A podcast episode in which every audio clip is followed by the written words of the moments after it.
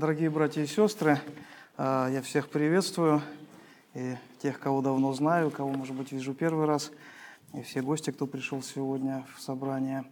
А, сегодня центром нашего рассуждения будет отрывок из Евангелия от Матфея, 9 глава, с 35 по 38 стихи. Конец 9 главы Матфея, 35-38 стихи. И ходил Иисус по всем городам и селениям, уча в синагогах их, проповедуя Евангелие Царствия и исцеляя всякую болезнь и всякую немощь в людях. Видя толпы народа, Он сжалился над ними, что они были изнурены и рассеяны, как овцы, не имеющие пастыря. Тогда говорит ученикам Своим, «Жатвы много, а делателей мало. Итак, молите Господина жатвы, чтобы выслал делателей на жатву свою».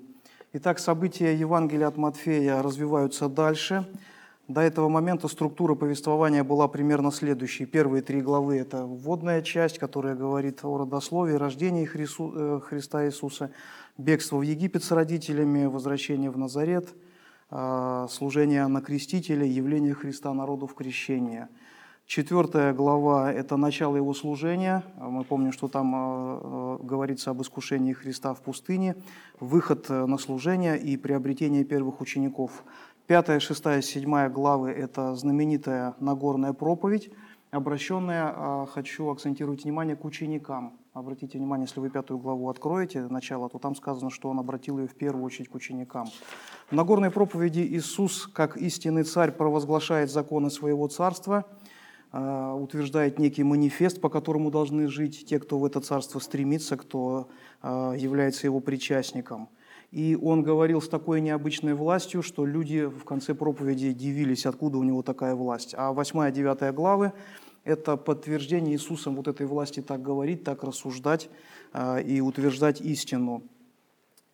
И своей властью над болезнями, бесами, стихиями, властью над смертью при воскрешении дочери Иаира – а, он а, показал, что он на самом деле имеет эту власть, как царь, который пришел на эту землю.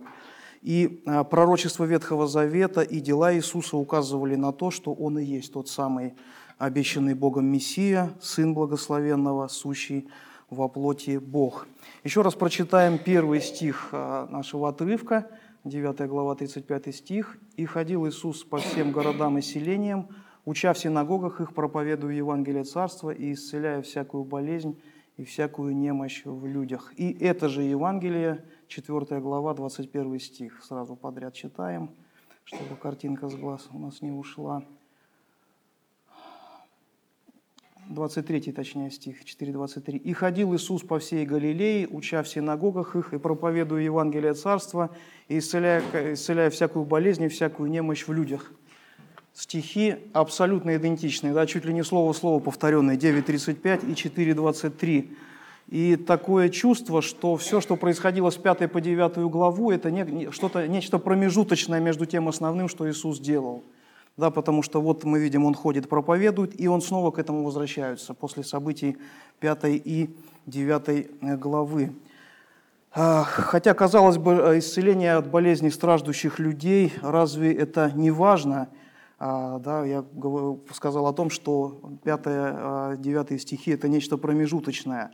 Послушаем а, самого Иисуса и обратимся а, вот к тому же времени Его служения, которое описано в Евангелии от Луки. Евангелие от Луки, 4 глава, с 40 по 44 стихи. Примерно тот же период времени, Лука 4, 40-44. Иисус приходит в Капернаум, а, в синагоге изгоняет из человека беса, затем приходит и исцеляет тещу а, Петра. А, что происходит после этого? 4, да, 40-44. При захождении же солнца все имевшие больных различными болезнями приводили их к нему, и он, возлагая на каждого из них руки, исцелял их. Выходили также и бесы из многих с криком и говорили, «Ты Христос, Сын Божий». А он запрещал им сказывать, что они знают, что он Христос. И когда же настал день, он, выйдя из дома, пошел в пустынное место, и народ искал его, и, придя к нему, удерживал его, чтобы не уходил от них.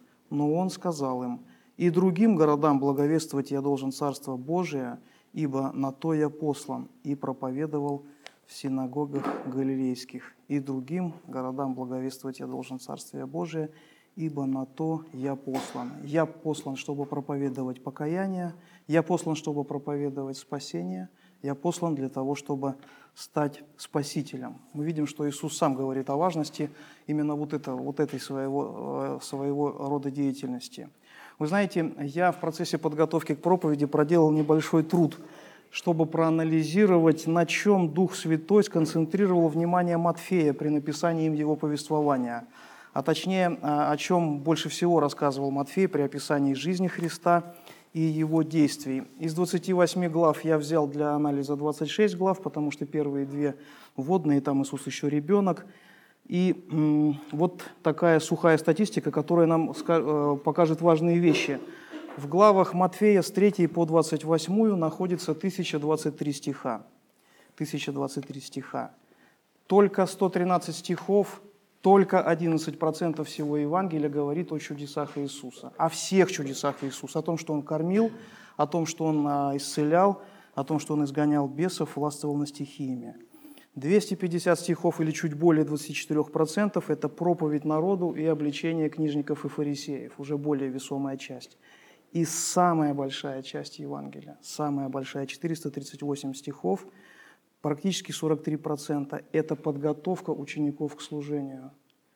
Это общение Иисуса с учениками и подготовка их. Он им открывает волю Божью, Он говорит, открывает им притчи. А, а, и мы видим, да, вот из такого сухого, казалось бы, анализа цифрового, да, о том, что целью Иисуса а, была проповедовать и готовить учеников проповеди. Итак, приоритеты Иисуса очевидны. Он пришел не для того, чтобы кормить и исцелять, хотя эти чудеса сопровождали его деяния. Он пришел возвестить Израилю лето Господне благоприятное, принести себя в жертву за грехи всего мира и послать учеников после своего вознесения на проповедь Евангелия по всему лицу земли. И я думаю, вы согласитесь, что все это у него просто получилось блестяще, по-другому не скажешь. Давайте откроем с вами Евангелие от Иоанна, Евангелие от Иоанна, 15 глава, 15 же стих. Евангелие от Иоанна, 15 глава, 15 стих. «Я уже не называю вас рабами, ибо раб не знает, что делает господин его, но я назвал вас друзьями, потому что сказал вам все, что слышал от Отца моего. Я сказал вам все, что слышал от Отца моего». Итак, благодаря вот этому приоритету Иисуса подготовки учеников – они могли пройти полный курс теории и практики в школе Христа, вот так мы можем сказать.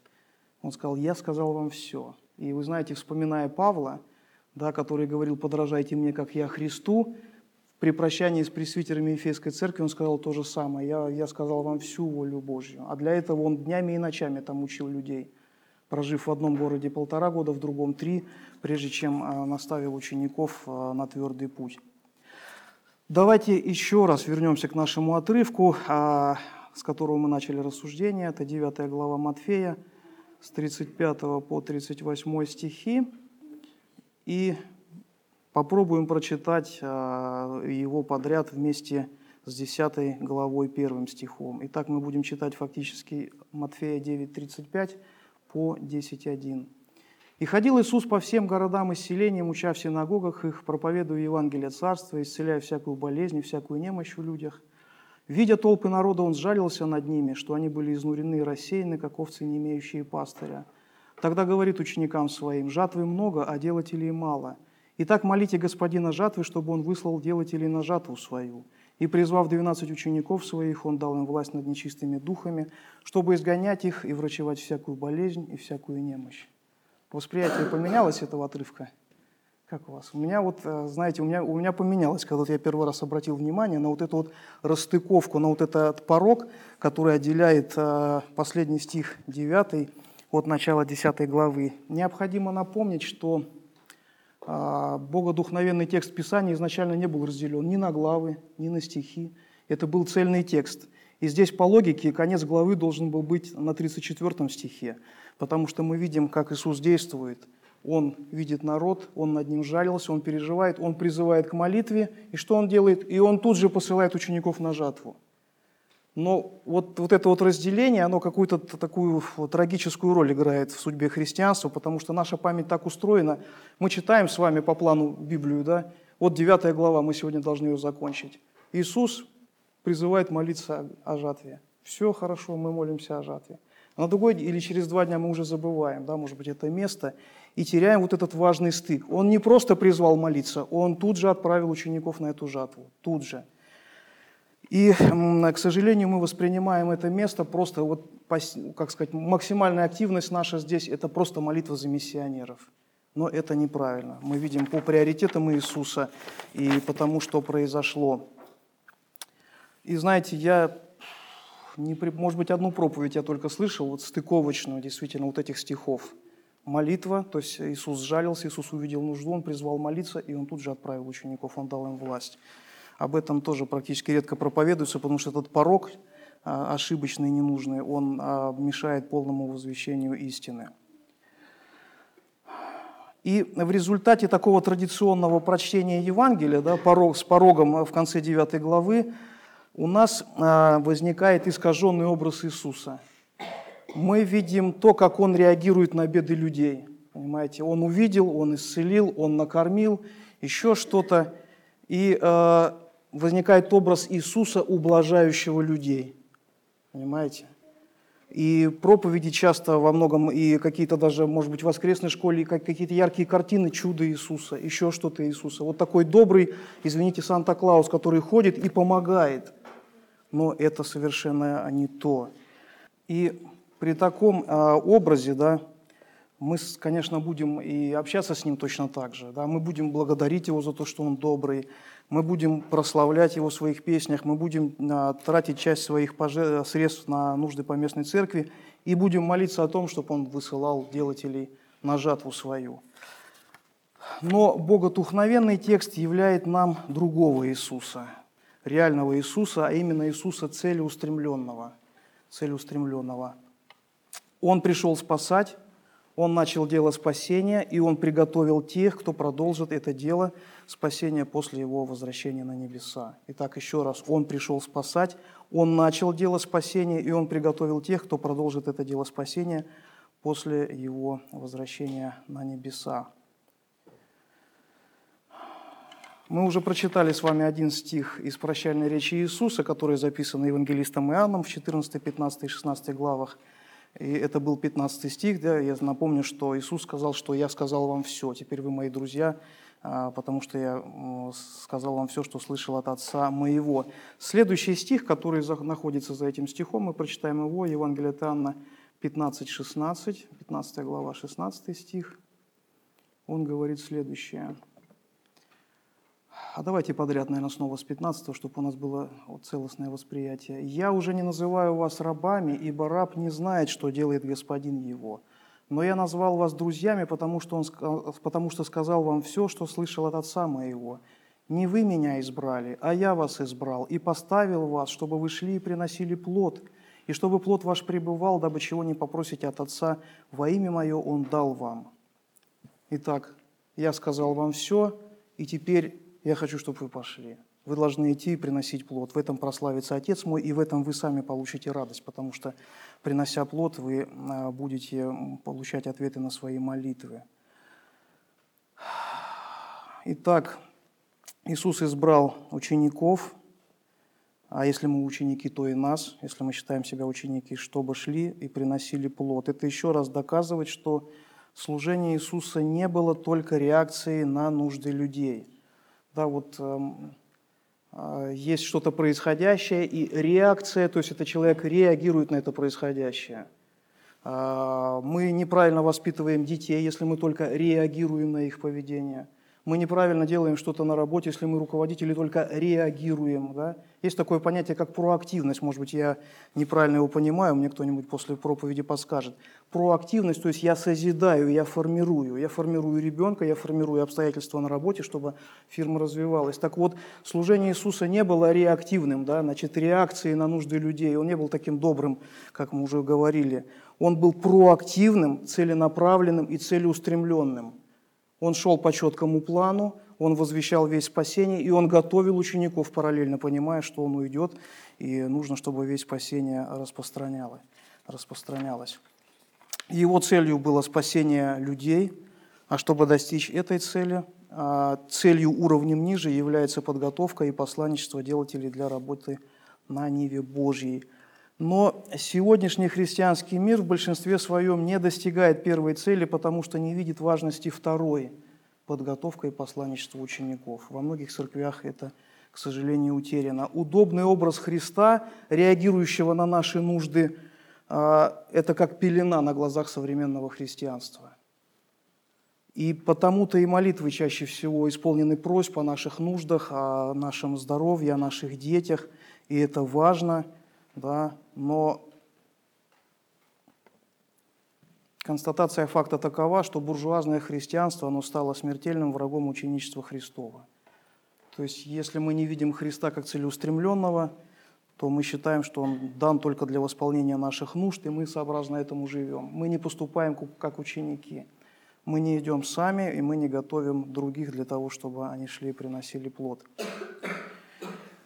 Итак, чтобы быть другом Христу, мало сострадать и мало сопереживать. Надо являть любовь на деле. И этого мало. Чтобы заслужить, искреннюю похвалу Христа, надо понять Его сердце, полюбить Его ценности и устремиться к достижению Его целей. Но и этого мало. Надо учить этому новообращенных. Это очень важный момент. Я э, помню, как в, в моей пасторской практике община была точно такая же маленькая – вот, и э, я могу сказать сразу, я, единственное, что я не сделал, это очень важное, на самом деле, что я не вывел церковь на уровень системного ученичества, системного благовестия, вот этой целеустремленности. Я помню сестру, которая приняла крещение, которая подходила, просила новые заветы для того, чтобы приглашать людей в церковь, благовествовать. Ну, давали, но это, это, это не проактивность, это была опять же реакция на ее, вот, на ее первую любовь.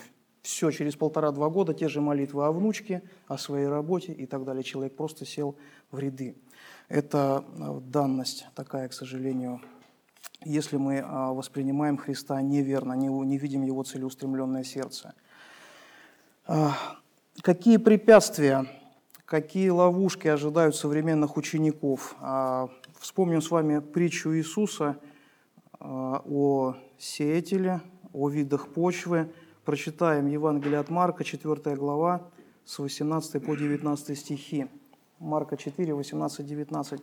«Посеянное в терне означает э, слышащих, слышащих слово, но в которых заботы века сего, обольщение богатством и другие пожелания, входя в них, заглушают слово, и оно бывает без плода». Про обольщение богатством говорить нет нужды, потому что и Павел писал, что корень всех зол есть сребролюбие, и сам Иисус на горной проповеди говорил о том, что человек не может служить одновременно Богу и своему кошельку.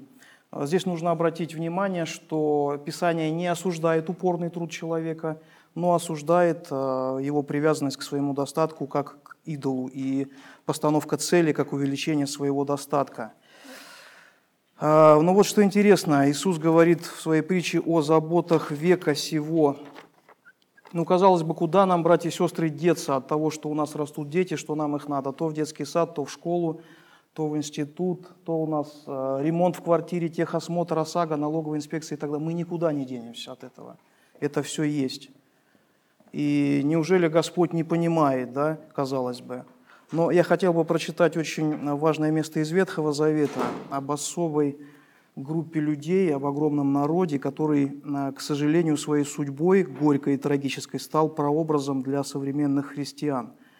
А, мы откроем с вами а, место из Ветхого Завета. Это книга, книга «Исход», книга Моисеева «Исход», вторая книга Библии, шестая глава, с 6 по 9 стихи.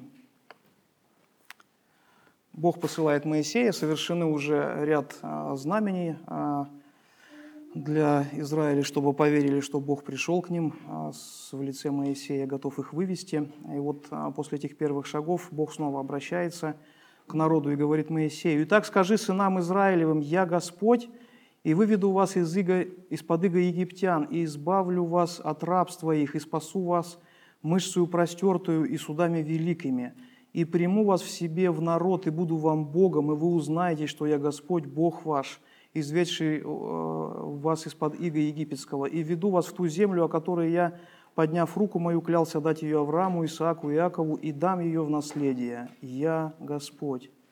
Моисей пересказал это сынам Израилевым, но они не послушали Моисея по малодушию и тяжести работ. И вот когда я последний раз читал это место, то оно меня сразило откровенно. Вот то же самое, то же самое могу сказать я и многие сидящие в зале, по тяжести работ.